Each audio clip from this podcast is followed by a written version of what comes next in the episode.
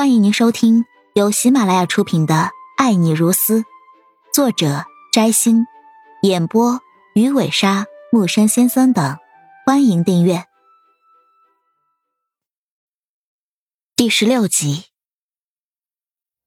这六个小时，陈存希一直在手术室外面等着，一步也没有离开。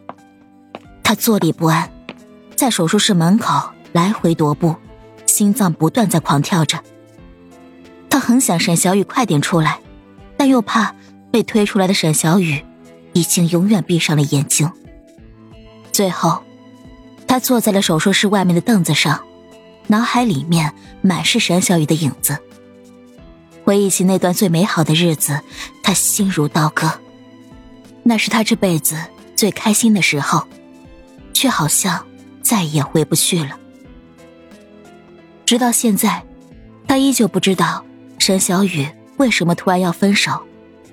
但是现在什么都不重要了，他只想自己深爱的女人能够平安的出来。想起刚才沈小雨打给他的电话，他自责的想要将自己千刀万剐。他不断责备自己为什么要拒绝沈小雨。陈存希痛苦的捂着脑袋，心里面一直在默念，一直在祷告：小雨。你可千万不能死，一定不能死。只要你能不死，我们从头再来。无论你之前做过什么事情，都不要紧了。我只要再看到你的笑脸，我不要你死。就在这个时候，手术室的灯熄灭了。陈存希愣了一下，然后猛然弹了起来，立即朝着手术室门口迎了过去。一个医生带着几个护士，脸色苍白的从手术室里面走了出来。沈小雨呢？她怎么样了？陈存希一边喊着，一边就要冲进去。对不起，我们已经尽力了。医生说完这句话，摇了摇头，关上门，然后带着护士离开了。陈存希整个人愣在原地，听到医生的话，他好像被千刀万剐的是自己一样。双腿一软，站立不稳的倒在了手术室门口。下一刻，他扶着门框站了起来。他太急了，脚一下子撞在了门框上，顿时一阵剧痛传来。但是他已经顾不上这些了，站起来走进了手术室。这时候，蒋律师也来了。陈存希突然回过头，站直了身体，目光狰狞的盯着蒋律师。他为什么要做这个手术？我没必要告诉你。现在人死了，说什么都没用了。蒋律师紧紧握着拳头，面对状若疯癫的陈存希：“你知道我是谁吗？”陈存希冷冷的盯着蒋律师：“我知道，你就是程存希吧？”蒋律师此时知道了眼前的男人是谁，反而显得镇定了一些。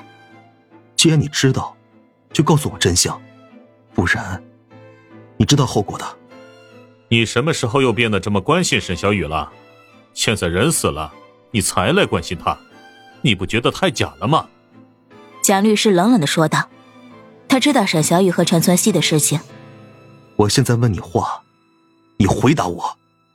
陈存希突然发疯似的朝着蒋律师冲了过去，然后一脚踹在蒋律师的肚子上，直接将他踹飞，撞在后面的墙壁上。陈存希。一步一步朝着蒋律师走过去，居高临下，目眦敬业的盯着他。再给你一次机会，说，这到底怎么回事？别以为你有权有势就能乱来，我要告你！蒋律师这时候也怒了，指着陈存希叫喊起来：“程氏集团，了解一下。我真的想打你就打你了，甚至把你埋了也没人知道。”陈存希。突然伸出一只脚，踩在了蒋律师的肩膀上。蒋律师这时候真的怕了，看着陈存希的眼神，还有刚才的表现，他终于确认，这个男人依旧深爱着沈小雨。他，他是为了帮父亲赚律师费，所以答应摘除肝脏给别人，是他自愿的。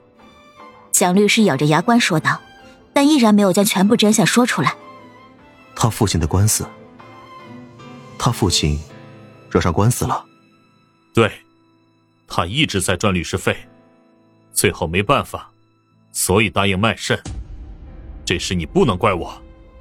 轰的一声，陈存希的脑袋像被炸烂了一样，顿时不能够思考。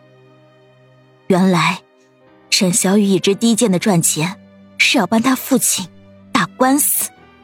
你连这事儿都不知道，你有什么资格在这里发癫？程存希，贾律师鼓起勇气说道：“你以为我是白痴吗？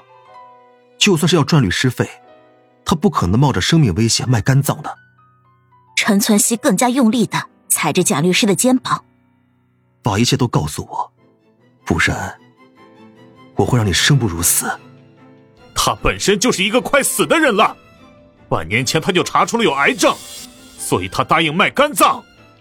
贾律师忍着痛，将这些话喊了出来。什么？他有绝症？在半年前查出来的？陈存希瞪大了眼睛。半年前。正是沈小雨跟他分手的时候，那时候，沈小雨决绝无情的样子还在他脑海中回荡。亲爱的听众朋友，本集已播讲完毕，请订阅专辑，下集精彩继续。